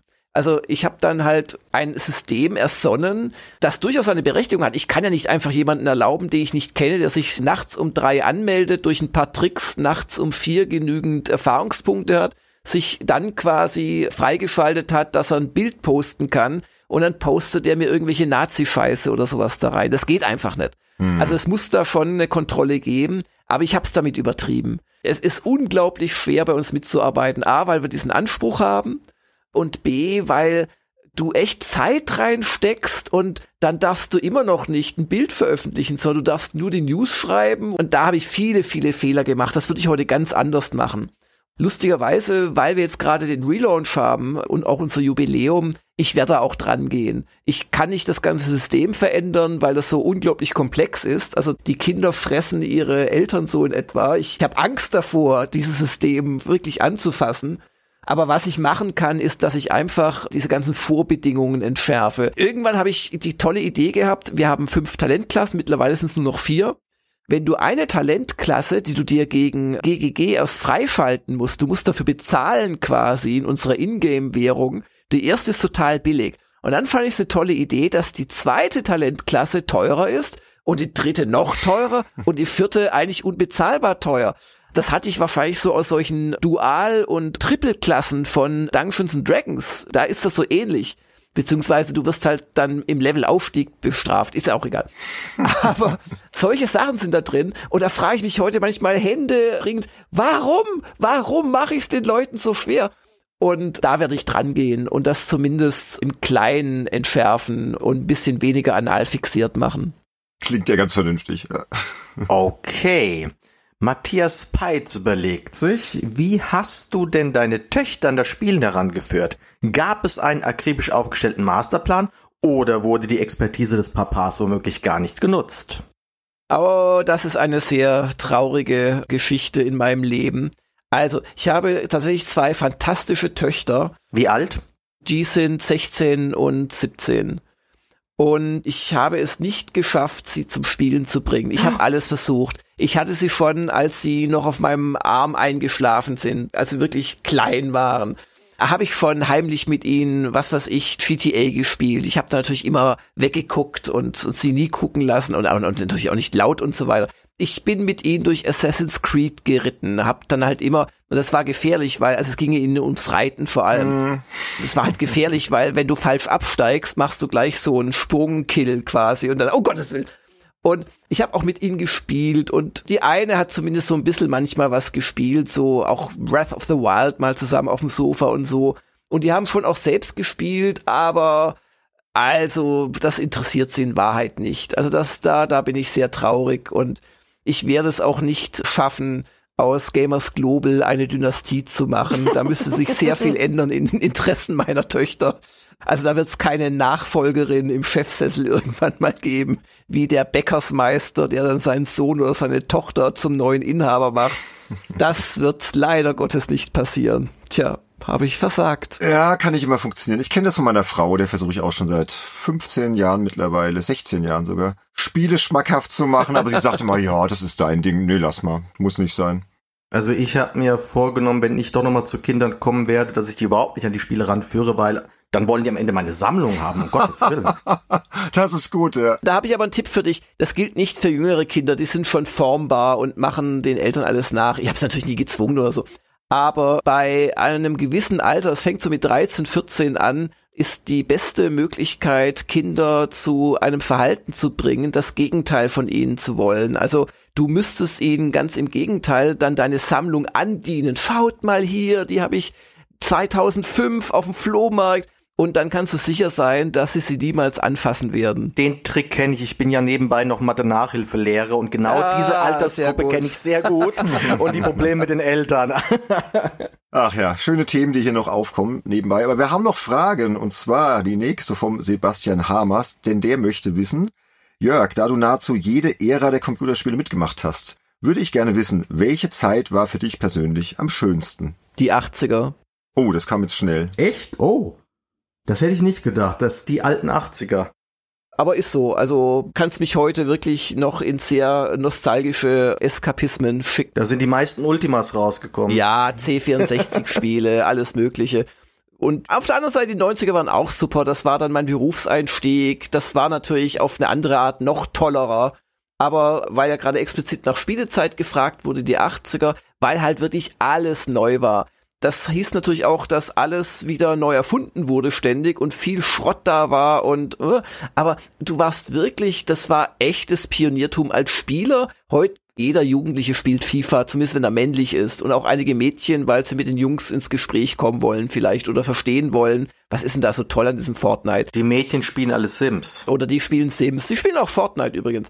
Aber damals, da warst du wirklich, da haben dich die anderen Jungs angeschaut. Was bist denn du für einer? Hey, wir gehen hier mit dem Ghetto Blaster, gehen wir nachher hier, hey, auf den Bolzplatz, hey. Und du bist lieber im Kämmerchen geblieben, hast gespielt. Da warst du wie ein Aussätziger. Ja, du hast natürlich Gleichgesinnte gefunden. Das war fast wie ein Geheimbund, so ein Zirkel. Und das Einzige, was man nicht machen sollte, obwohl ich es in meiner naiven Unwissenheit ab und zu versucht habe, du sollst natürlich nicht versuchen, dann ein Mädchen einzuladen, um mit ihr sonntags Computer zu spielen. das ist eine der sichersten Absage-Prädeterminationen, die du machen kannst. Vielleicht das falsche Spiel gezeigt, wer weiß. Ich wollte gerade sagen, also meine zweite und längste Freundin, die ich je hatte, die habe ich durch Spielen unter anderem für mich gewinnen können. Oh, ich bin so neidisch.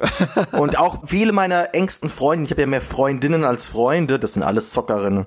Okay, aber das war nicht in den 80ern wahrscheinlich, oder? Das ist richtig. Also ich bin ja ein paar Jahre jünger als du, bin auch in den 80er mit Spielen groß geworden. 83 war ich sechs zarte Jahre alt. Meine Hochzeit waren die 90er, beziehungsweise da mhm. war ich dann halt der Teenager. Und glaub mir, da war das auch noch schwierig. also jetzt mache ich euch mal ganz neidisch. Ich hatte mal eine Ex-Freundin, mit der habe ich regelmäßig gezockt. Ja, vor allem immer so diese Pinball-Spiele auf dem Amiga. Angeber. Pinball-Fantasies. ja. Was heißt neidisch? Ich habe fünf Jahre mit einer zusammengelebt, die mit mir gezockt ah, ja, also, ey, Leute, jetzt, jetzt ufert es ja hier total aus. Also das ist, ich glaube, letzte Frage, Andy, oder? Genau. Der Falconer, der grübelt nämlich noch etwas ganz anderes. Und zwar war es je ein Thema oder könnte es noch eins werden, dass du dich dann doch aus der Unabhängigkeit verabschiedest und unter das Dach eines größeren Unternehmens gehst kann ich mir schwer vorstellen. A ist Gamers Global unter einer Größe, die glaube ich für Unternehmen, die so weißt du in Network Growth und was weiß ich rechnen, es überhaupt interessant machen. Und B ist doch, um Gottes Willen, also ich will weder die User noch meine Mitstreiter hier irgendwie ihre Leistungen unter den Scheffel stellen, aber es ist halt doch sehr auch mit meiner Person verbunden. Und normalerweise werden Personen mit Unternehmen zwar durchaus eingekauft, aber dann, wenn man die Person selbst auch haben will und im eigenen Unternehmen unterbringen möchte. Aber das wäre, glaube ich, der einzige Grund, weil jeder, der Gamers Global kauft, müsste sich ja vorstellen, was ist denn, wenn der Langer dann weggeht, dann wird das, glaube ich, nicht mehr funktionieren. Aber vielleicht bin ich da auch zu ahnungslos, zu pessimistisch. Ich kann dir aber sagen, ich hätte jetzt auch keine große Lust, Gamers Global zu verkaufen. Da müsste schon sehr viel Geld hingelegt werden. Also ich werde echt nicht reich hiermit, aber ich beklag mich auch nicht. Also ich habe schon mein Auskommen. und trage zur monatlichen Miete bei und so weiter. Aber der Hauptgrund, dass ich das mache, ist, dass es meins ist und dass mir kein Vollidiot mit Anzug reinreden kann. Das ist mir so unglaublich wichtig. Das kann ich euch gar nicht sagen. Das glaube ich, ja. Ja, das war doch jetzt ein schöner Schlusssatz, ne? So was ja auch Gamers Global bedeutet. Und ja, lassen wir jetzt mal so stehen und gehen jetzt rüber in unser Assoziationsspiel. Trommelwirbel. Oh Gott. Ja. du kennst es ja schon. Du warst ja schon mal bei uns zusammen mit dem Heinrich in Folge 13, die Sache mit den Spielewertungen. Und da habt ihr das mit Bravour gelöst, aber heute musst du es ganz alleine meistern. Und ich weiß ja, in unserem Alter, ne, vergisst man ja auch Sachen mal einigermaßen schnell. Ich erkläre es nochmal ganz kurz, dass du auch wirklich weißt, was da jetzt auf dich zukommt. Also der Andy und ich werden jetzt abwechselnd 15 Begriffe nennen. Und du sollst jetzt bitte möglichst spontan mit einem Wort oder einem knappen Satz antworten, ohne groß darüber nachzudenken. Eventuell haken wir auch nochmal nach, weil, wie gesagt, da gab es ja noch ein Stichwort, das hatten wir eben schon. Das würde mich nochmal interessieren. Aber möglichst kurz und knapp. Wird ja auch langsam spät hier, ne? Und wir machen einfach mal jetzt einen Probedurchlauf, ganz einfachen. Ich sage Gamers Global und du antwortest mit mein aktuelles langjähriges Baby. Genau, ja, du hast das drauf, ne? Dann können wir ja direkt loslegen. Ich habe jetzt hier den ersten der 15 Begriffe. Wir fangen an. For Players aus. Jammer schade, weil eigene Stimme unabhängig, also zumindest im Rahmen des Möglichen, sie gehören ja schon längst zu Marquardt, aber immer eine eigene Stimme, Anspruch an Spiele und gute Texte. Sehr schade, dass da der Stecker gezogen wird. Definitiv, ja. Florenz. Eine Stadt, die ich erst vor einer Woche kennenlernen konnte, weil meine Frau mich dazu verdonnert hat, auf eine Städtereise dorthin zu gehen. Florenz besteht aus einem Fluss und zwei Altstadtteilen links und rechts davon und hat sehr, sehr, sehr viel Kultur und sehr, sehr, sehr viel gutes, allerdings relativ fleischbasiertes Essen. Und wirklich so schön, wie man hört, oder? Also ich war auch noch nicht da, aber hat dir gefallen? Ist sehr schön. Also alles, was irgendwie in der Renaissance Rang und Namen hatte, hat in Florenz zumindest auch gewirkt und oft sind auch die Originalkunstwerke dort und gut, den Dom finde ich eher hässlich als schön, aber eine ganz tolle Stadt. Sehr schön. Dune 2 war aus meiner Sicht das erste Echtzeitstrategiespiel, das so dieses Genre, wie wir es heute kennen, quasi schon gebracht hat und hatte natürlich überhaupt nichts mit dem Film zu tun oder den Büchern, außer ganz wirklich äh, näherungsweisen, ja, Annäherungen so in Sachen Fraktionen und um was es im weitesten Sinne geht. Okay, weil wie komme ich da drauf? Ich habe neulich auf einer langen Autofahrt nach Italien, ganz andere Geschichte, ich musste unser defektes Auto dann repariert abholen, habe ich einen Podcast gehört und da warst du mit dem Heinrich nämlich zu hören bei den Kollegen von Stay Forever. Da habt ihr nämlich über Dune 2 erzählt. Ah, ja, ja, genau. Deshalb kam ich da drauf. Nochmal so ein kleiner Hörtipp für unsere Hörer. Könnt ihr gerne mal reinhören. Das war eine schöne Folge. Da haben dann auch verschiedene andere Podcasts über Spiele zu Filmen erzählt. Ihr habt halt über dieses Dune 2 referiert und das war sehr unterhaltsam. Okay, Weißwurst eine bayerische Spezialität, die ich sehr zu schätzen gelernt habe. Man sollte allerdings wie bei allen Speisen auf die Qualität des Grundmaterials achten. Also bitte nicht diese für 1,95 in einem Billigdiscounter. bitte, bitte, bitte, bitte nicht. Und ein Tipp, also viele äh, Metzgereien in Bayern oder in München zumindest bieten die auch noch nicht fertig gekocht an, weil normalerweise schmeißt du Weißwürste halt in einen Topf, wo das Wasser gerade nicht mehr kocht und lässt es da so fünf bis acht Minuten ziehen, dann sind die heiß und dann isst du das. Aber du kannst sie auch noch ganz weich und nicht fertig gekocht holen und die sind noch ein Tick besser in der Regel. Okay, eine völlig fremde Welt für mich, aber ich habe irgendwie bei meiner Recherche festgestellt, dass du Weißwürste magst, deswegen hat mich das mal interessiert. Okay, nächster Begriff, Spieleveteran. Eine wöchentliche Podcast-Serie, die ich aus wirklich A, Nostalgie, B, weil ich gerne mich reden höre und C, wegen Heinrich Lehnhardt schon so lange mache. Sehr schön. Cyberpunk 2077. Das beste Spiel, das ich in den letzten Jahren spielen durfte. Ich habe im November mit einem Vorabtestmuster und einem Hochleistungs-PC den Spaß meines Lebens gehabt weiß aber, dass längst nicht jedem dieses Erlebnis vergönnt war und muss, wie wir das auch bei Gamers Global ganz offiziell per Testnote machen, ganz ausdrücklich vor der Konsolenfassung warnen. Das war gut zusammengefasst. Sehr schön. Dann gehen wir weiter. Lieblingsfilm. Blade Runner vor Heat und dann kommen ganz viele gleichrangige. Blade Runner. Gute Wahl. Lebensabend. Hoffentlich noch sehr weit entfernt, hoffentlich nicht umnachtet und hoffentlich mit den Leuten, die ich mag und liebe, zusammen. Das wünschen wir dir auch. Das ist doch sehr schön.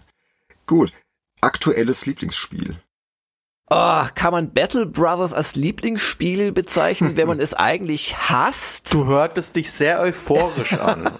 also so eine Hassliebe ist doch auch was. Hassliebe, ja. Dann nennen wir gerne Battle Brothers. Ja, okay.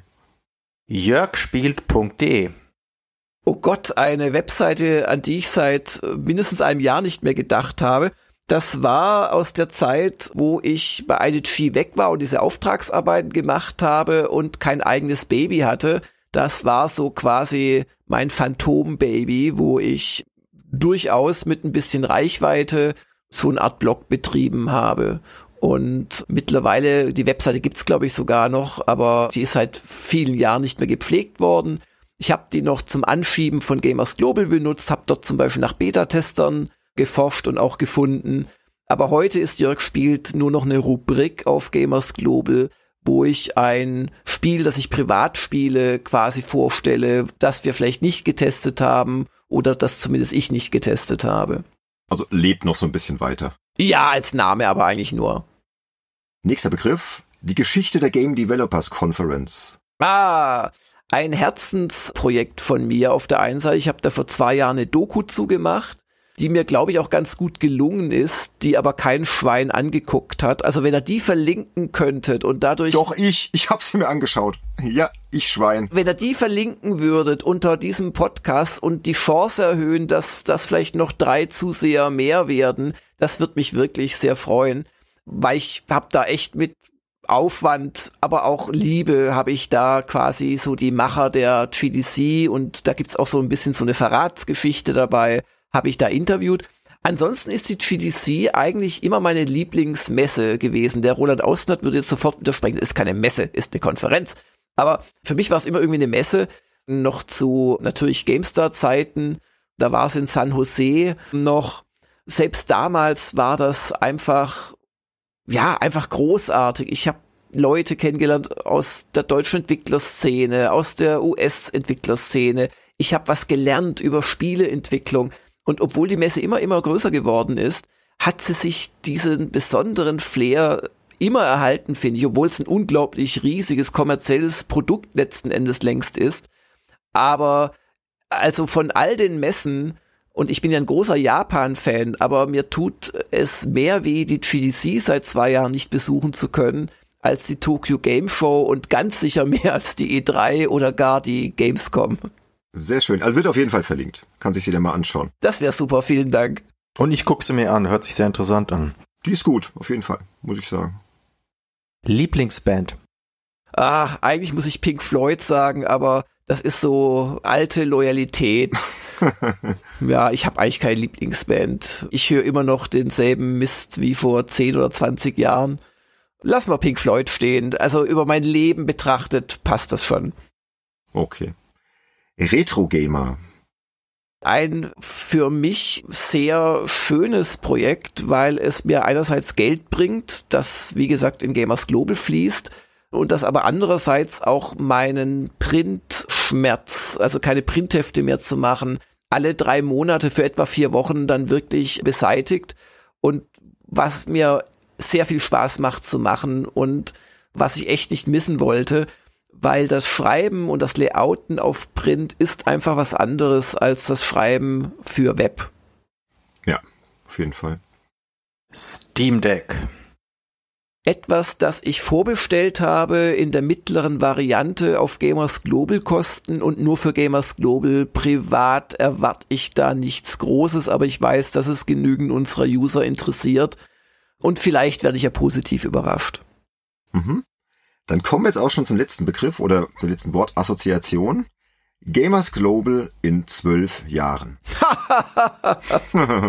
Eigentlich ist es völlig unwahrscheinlich, dass ich da noch Gamers Global machen werde, weil wir sind, also aktuell ist es mir peinlich zu sagen, aber gerade geht es uns finanziell besser als vor zwei Jahren, was es nicht super gut ist, aber trotz Corona haben wir sogar uns ein bisschen gefangen.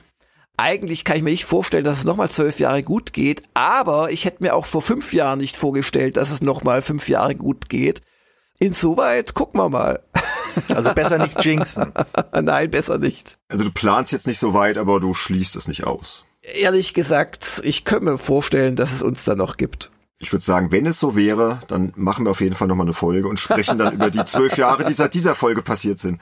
Das wäre doch ein schöner Anreiz hier, jetzt nochmal durchzuhalten. Und in eurem Podcast habe ich damals angekündigt, den blöden anonymen Kommentaren wieder.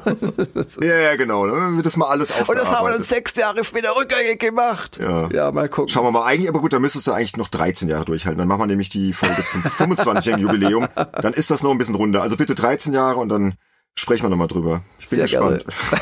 gut. Dann sind wir jetzt mit unseren ganzen Fragen durch und eigentlich bleibt nur noch die Abmoderation, oder Andy? Genau, denn nun seid ihr wieder an der Reihe, liebe Zuhörer. Gebt uns Rückmeldung. Wie hat euch diese Folge gefallen? Teilt uns eure Gedanken bitte mit.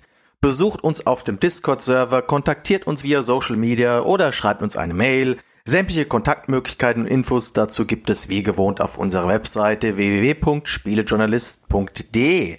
Wir freuen uns natürlich auch wie immer über Bewertungen, Rezessionen bei Apple Podcasts. Ach, Andy, das hast du so schön gesagt, das hast du auswendig gelernt, oder? Natürlich. Vor allem das mit Apple Podcast, ja, das muss jetzt mal genannt werden. Da freut man sich halt immer drüber als Podcaster.